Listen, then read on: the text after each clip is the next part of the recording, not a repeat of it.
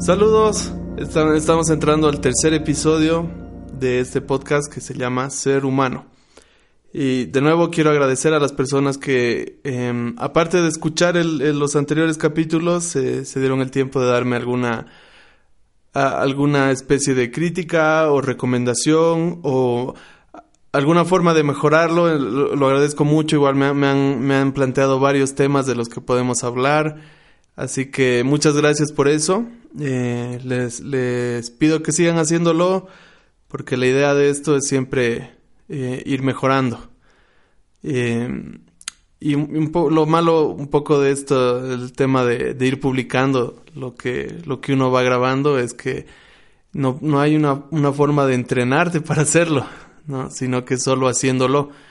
Y, y bueno, aquí seguimos en, como que creciendo en ese sentido, buscando mejorar y, algo que, que habíamos advertido el, el primer episodio. Tal vez puedo decir cosas que, que no les gusten o que les ofendan, pero que seguramente no, no, o lo que espero es que no, no vaya a ser algún, algún tema de, de, de doctrina primaria, ¿no? Lo, lo último que, que, quisiera es equivocarme en algo así, ¿no? Si, si escuchan aquí que les digo, Jesús no es Dios o, algo así, entonces ahí sí creo se puede descalificar completamente, pero en, en, temas de errores creo que todos podemos cometer algún error y si realmente si, de nuevo, si digo algo que no te gusta, puedes escribirme, puedes darme tu, tu pensamiento, lo que, la, la, los argumentos, porque es algo, es algo lindo también de eso, poder conversar acerca de esas cosas y crecer en ese sentido.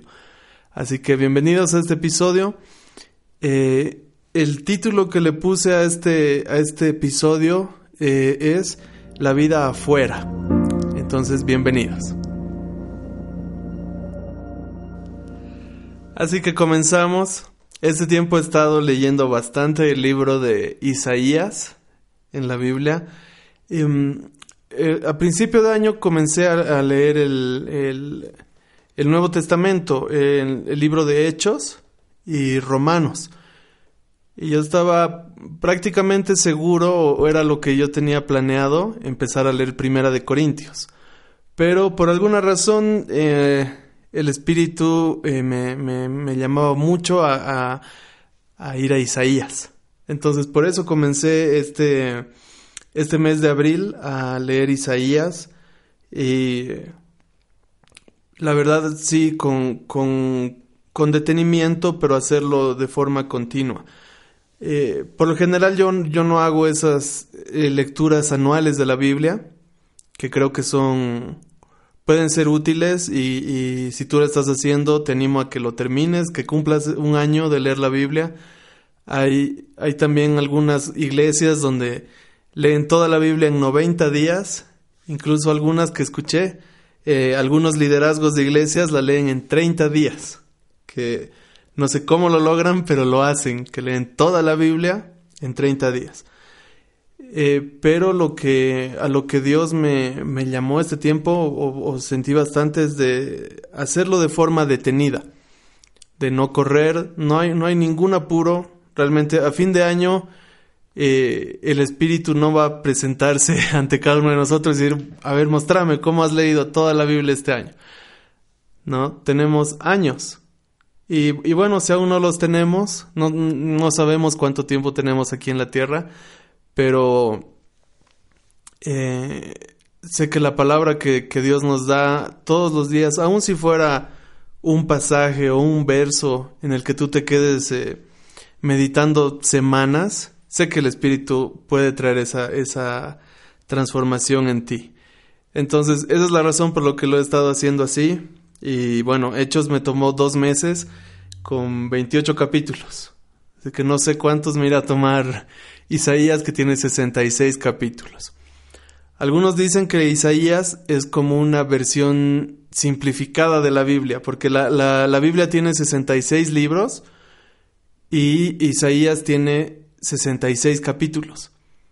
Y en la Biblia, eh, igual, el, el, la Biblia tiene, si no me equivoco, 39 capítulos o 39 libros del Antiguo Testamento y 27 del Nuevo Testamento. Y de, la misma forma, Isaías, eh, los primeros 39 capítulos son bastante parecidos al Antiguo Testamento y, dejan eh, como que inconclusa la historia para que en el, en el capítulo 40 hasta eh, los últimos 27 capítulos de Isaías hablan bastante acerca de la promesa.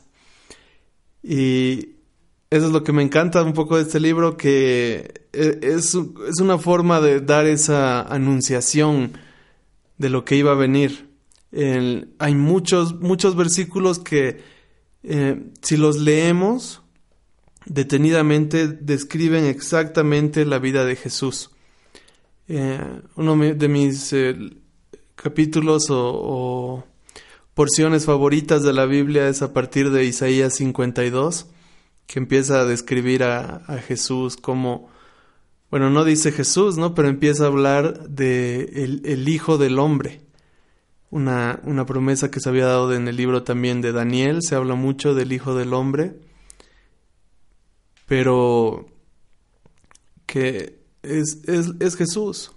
Y realmente, si, si analizas todas las cosas que, que hablan acerca de Jesús y todo lo que realmente fue Jesús, eh, no hay otro.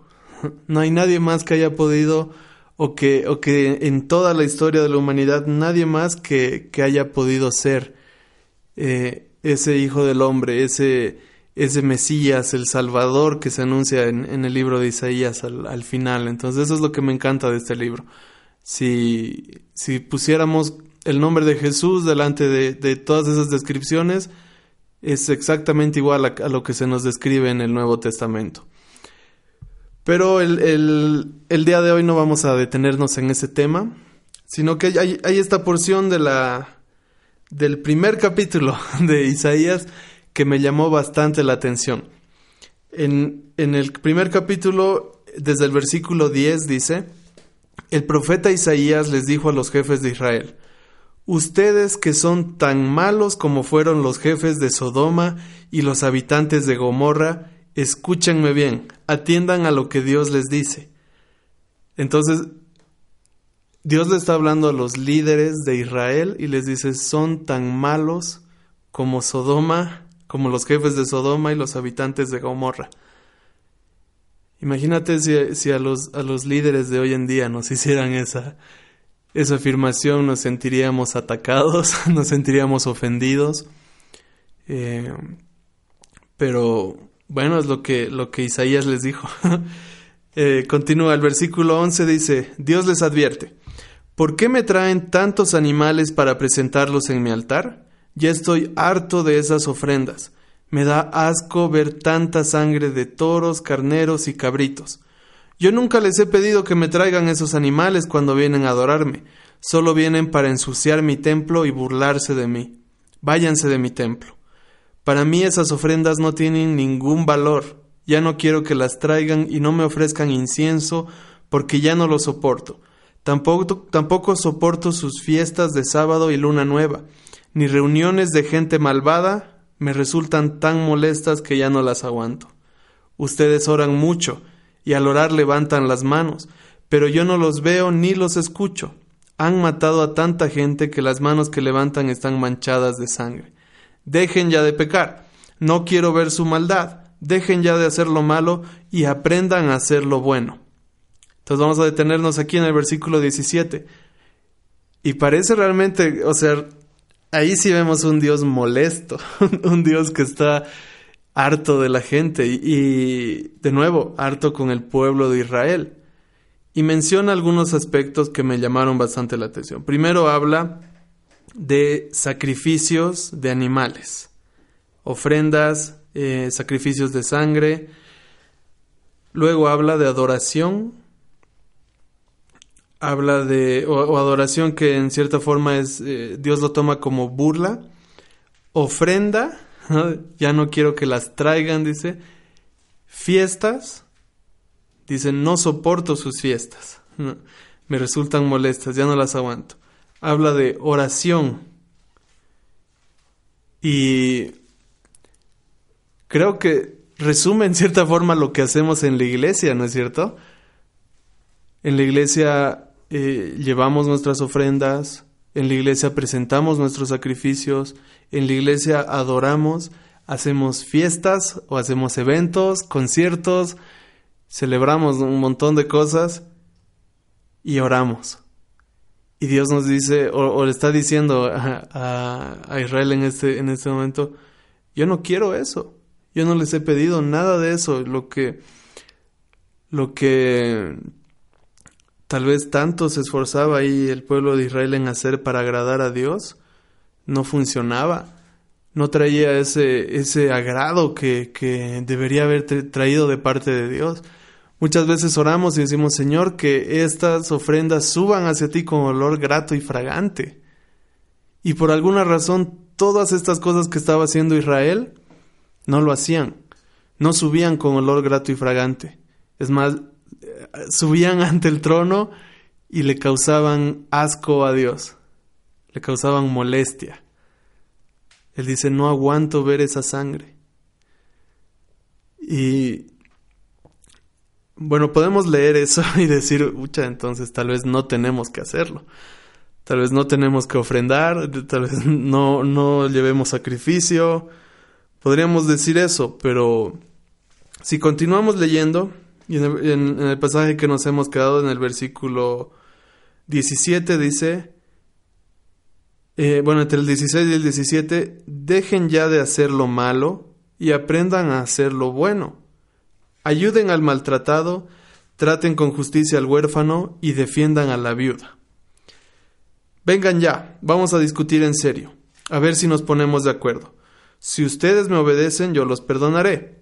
Sus pecados los han manchado como tinta roja, pero yo los limpiaré. Los dejaré blancos como la nieve. Entonces comerán de lo mejor de la tierra. Pero si siguen siendo rebeldes, morirán en el campo de batalla. Les juro que así será. Entonces creo que la imagen que, nos pone aquí el, profeta es de una vida fuerte hacia adentro de la iglesia. Porque como, como decíamos, menciona esas cinco cosas. Menciona eh, sacrificios, menciona ofrendas, adoración, oración y fiestas. Y tal vez Israel tenía una vida fuerte en esto y, cumplían todas las fiestas, estaban temprano para los sacrificios, se reunían y oraban todos, pero hacia afuera del templo no pasaba nada. Y tal vez eso era lo que le molestaba a Dios, porque luego les dice, hagan lo bueno. No solo, no solo es suficiente dejar de hacer lo malo. Pensamos que, el, vivir con Dios es alejarse de todo lo malo, y, nos volvemos en cierta forma ermitaños y vamos a la iglesia. Nuestros amigos que eran antes ya no son amigos, ahora son amigos los de la iglesia. Las cosas que hacíamos antes ya no, ya no van. Ya no hacemos fiestas hacia afuera, hacemos fiestas hacia adentro. Hacemos reuniones con, con nuestros nuevos amigos de la iglesia y los amigos que estaban antes los olvidamos o decimos, no, es que ellos, ellos no me edifican, ellos no me ayudan a crecer en Dios. Pero creo que lo principal que nos muestra Dios aquí, a través del profeta Isaías, es que Él también tiene corazón para las personas que están afuera. Y, nos invita en cierta forma a, a tal vez sin dejar de enfocarnos en, en esas cosas, porque las cosas que menciona en, eh, como, como que le molestaban a Dios, todas eran parte de la ley. Todas eran cosas que Dios había ordenado que se hagan. Pero tal vez le molestó que la gente haga eso como, como dentro del templo, eh, encerrado en cuatro paredes y hacia Dios, solamente hacia Él. Y todo lo que tenían que hacer hacia afuera se habían olvidado el, cuidar a la gente necesitada, el, ayudar a los pobres, el ayudar a la, viuda, a los huérfanos. Eh, Dios tiene un corazón grande hacia esas personas. Y hay algo interesante que, que leía acerca de el corazón de Jesús hacia estas personas, era en el libro Revolución Irresistible eh, y siempre se me quedó grabado. Dice el, que la única persona en todas las parábolas de Jesús que tiene un nombre es Lázaro. En la parábola de el hombre rico y Lázaro justamente es, el único a, a quien Jesús se molestó en nombrar.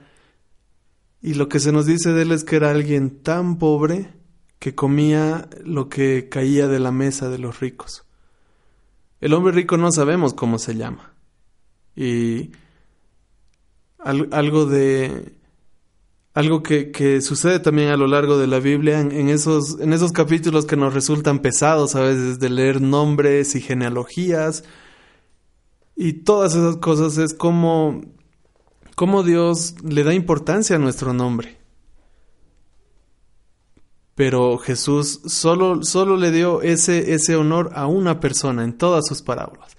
Todas las demás habla de, de títulos, habla de, de em, ocupaciones, pero el único que, tenía un nombre era Lázaro. Creo que eso nos habla mucho acerca del corazón de Dios hacia, los, hacia la gente pobre, hacia la gente necesitada. Y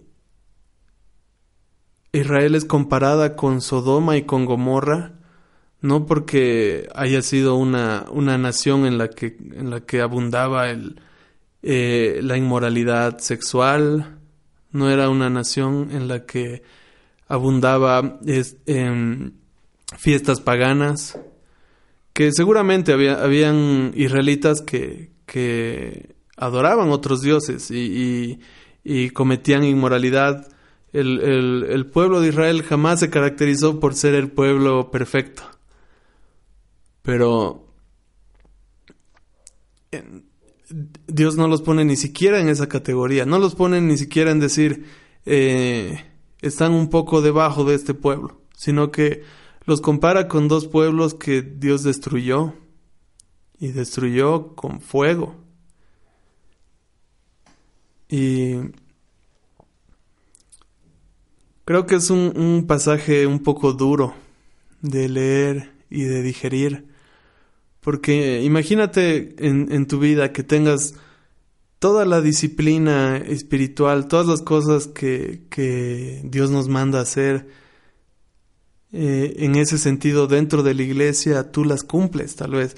Imagínate que vas todos los domingos, siempre llevas tu ofrenda, das con fidelidad tu diezmo, em, oras, adoras y y Dios te dice, no aguanto lo que estás haciendo, no soporto que ores, no te oigo cuando oras.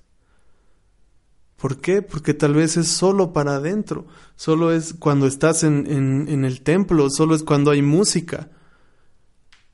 Pero tal vez sales y, olvidas al, al, que está allá afuera, al, al mendigo. Entonces, no creo que sea una invitación a dejar de hacerlo, lo que debemos hacer dentro de la iglesia. No creo que sea un permiso para decir, bueno, entonces ya no hay que, ya no sacrifico ciertas cosas, ya no adoro, ya no oro, ya no ofrendo. Es más bien una invitación a extenderte en, en más sentidos. No solo ofrendes dentro de la iglesia. Cuando vayas hacia afuera, veas a alguien necesitado, ofrenda también ahí. No solo adores a, a con esas canciones que, que, te gustan. Adora también en silencio. Acompaña a alguien a adorar que está en medio de una prueba. Y tal vez eso es lo que, lo que a Dios más le interesa en este tiempo. Aún, no solo para Israel, también para nosotros. Jesús se caracterizó por ser una persona que estaba con los pobres. Jesús era una, persona que, que amaba a las personas necesitadas. Y se necesita mucho de Dios para poder ayudar a esas personas realmente. Porque en, en, muchas formas nosotros también somos personas necesitadas. Pero el punto está en reconocer que no somos las únicas personas necesitadas. Tal vez tú piensas en, la iglesia a mí nadie me ayuda, entonces yo no puedo ayudar. a mí nadie me visita, a mí nadie, nadie me llama. Entonces, ¿cómo yo voy a ayudar a otros? Pero justamente o precisamente la sanidad tal vez que estás esperando eh, en ese sentido en tu vida, tal vez la ayuda que, que has estado orando va a venir por ese camino. Cuando tú descubras que no eres la única persona que está pasando necesidades. Que el, el, corazón de Dios eh, no solo no solo alcanza para ti, el corazón de Dios es abundante, el corazón de Dios puede extenderse a todas las personas de la creación y nos ama increíblemente y quiere que seamos esa familia que comparte de su amor. A veces nos pasa que pensamos que, que, el amor de Dios se va a limitar. A veces pensamos que el amor de Dios se trata de repartirlo. Recuerdo cuando, cuando pasaba mm, clases en la universidad, en, economía, nos, nos decían justamente eso, que la economía se trata de la repartición de recursos escasos para necesidades abundantes. Los recursos nunca van a alcanzar para todas las necesidades que hay. Es lo que, lo que aprendía. Y, bueno, hay todo una, un fundamento teórico detrás de eso, pero en el reino de Dios es al revés. Jesús nunca habló de escasez cuando hablaba del reino de Dios, en ningún sentido.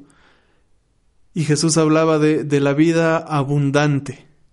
Entonces, cuando tenemos esa vida abundante, vemos que eh, somos bendecidos con tanto que es mucho más grande que nosotros mismos. Todo lo que tenemos de parte de Dios lo podemos comenzar a compartir. Y el, problema es que a veces no queremos compartir ciertas cosas. Tal vez ganamos algo de sabiduría eh, o, leemos algo, aprendemos algo que nos bendice mucho y como que nos lo guardamos debajo del colchón. Decimos tal vez es, esta palabra para cuando me toque predicar, para cuando esté frente a hartos, eh, cuando me toque predicar en ese, en ese retiro que hay un montón de jóvenes, cuando me, me presten el micrófono del templo, ahí lo voy a sacar esta sabiduría. Pero tal vez Dios quiere que la compartas hoy, con una persona. Porque la, la sabiduría del reino es para compartirla. Luego las bendiciones que tenemos de parte de Dios. Eh, no, me no me equivocaría, creo, al, al, al, decir que si, que si puedes escuchar este, este podcast, eres bendecido. Em, terrenalmente. Tienes recursos que puedes compartirlos. Entonces, te invito a que lo hagas. Eh, te invito a que puedas em, buscar a alguien necesitado, y, y no solo porque la gente necesitada em, esté esperándonos, es, es, también porque nosotros necesitamos eso. Israel se convirtió en un pueblo desobediente eh, y, Dios iba mucho en contra de sus líderes em, porque no lo obedecían, porque porque lo que ellos hacían era, era, era buscar arreglos cosméticos hacia afuera y, y, y, nada interno. Por eso en, el, tema de, de, estas disciplinas ¿no? que menciona pueden ser externas e internas, pero no puede ser solo una de ellas. No podemos orar solamente cuando estamos en grupo es bueno orar en grupo y tiene algo muy bonito el, estar en esa comunión en, la que estamos con, nuestros amigos orando juntos hacia Dios. Pero también tiene que ir unida a una vida de oración personal. Lo mismo sucede con los sacrificios, la oración, las ofrendas. Tiene un aspecto o tiene esas ciertas características eh, públicas y también privadas. Entonces por eso creo que Dios nos invita a vivir con Él en su templo, en lo, en lo público y en lo privado. En el templo y hacia afuera. El compartir a Dios. Porque eso es lo que nos trae esa, esa vida abundante, como, como te digo.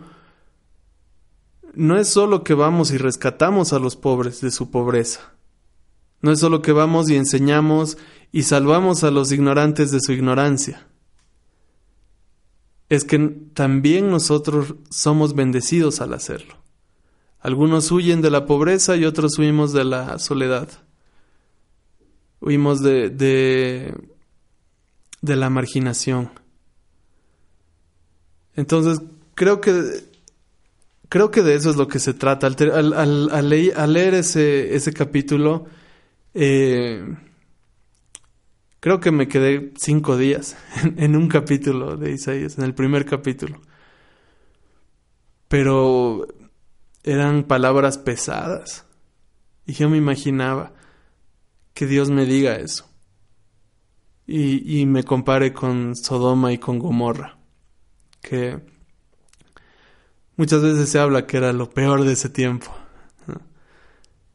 Pero Dios no solo dijo Sodoma y Gomorra, también Israel.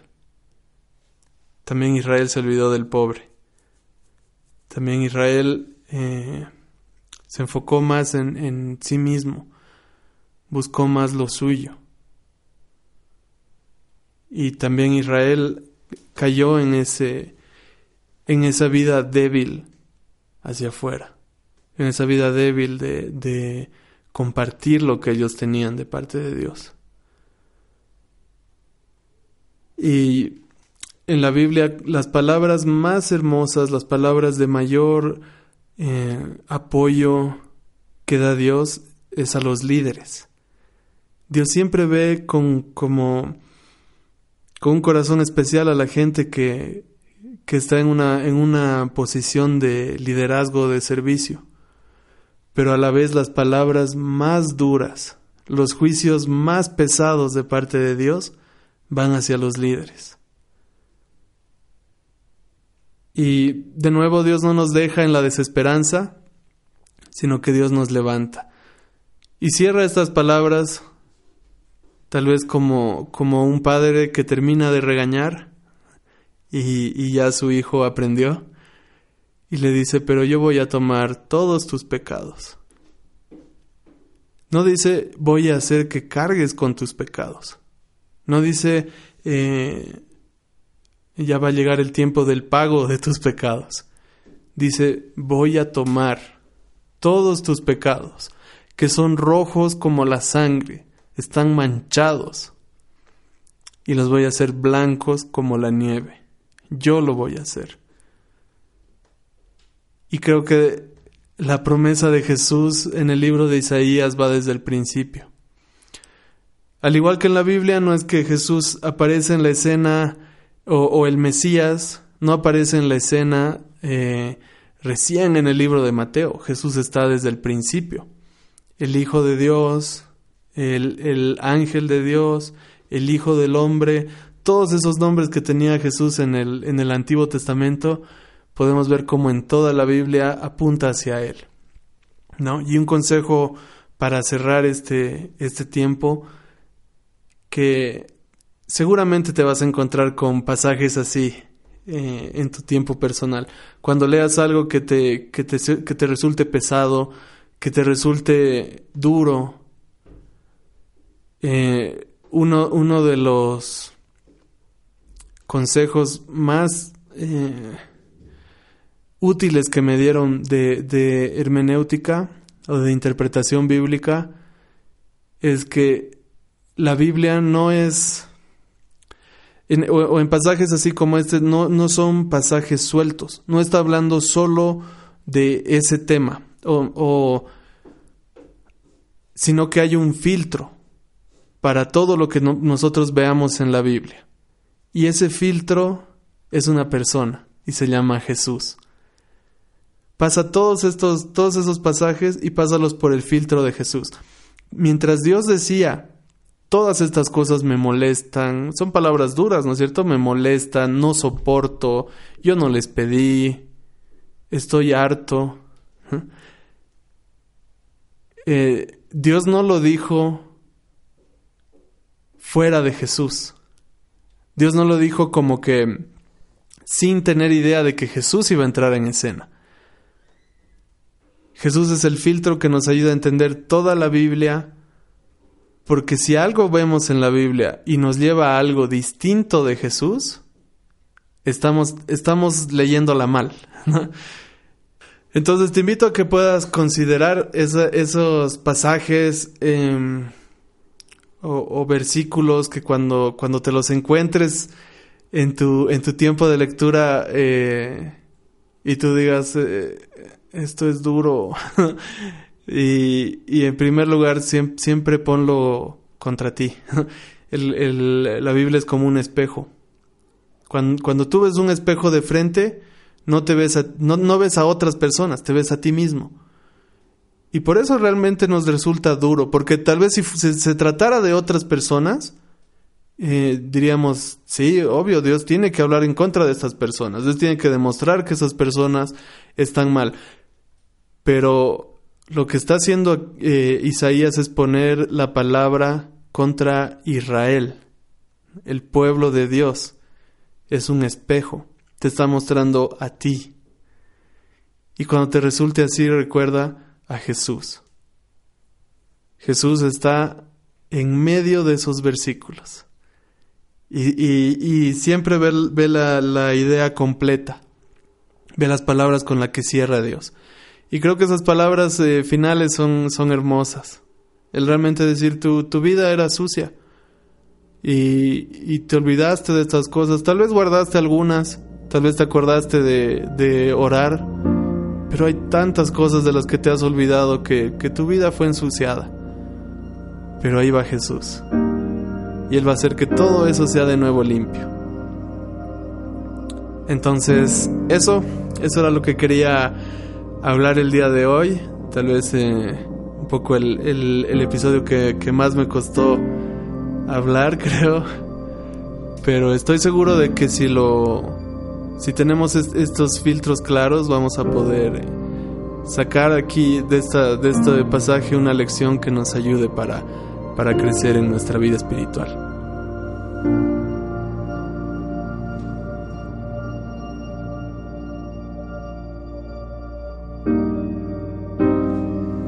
Entonces ahí estuvo el, tercer episodio.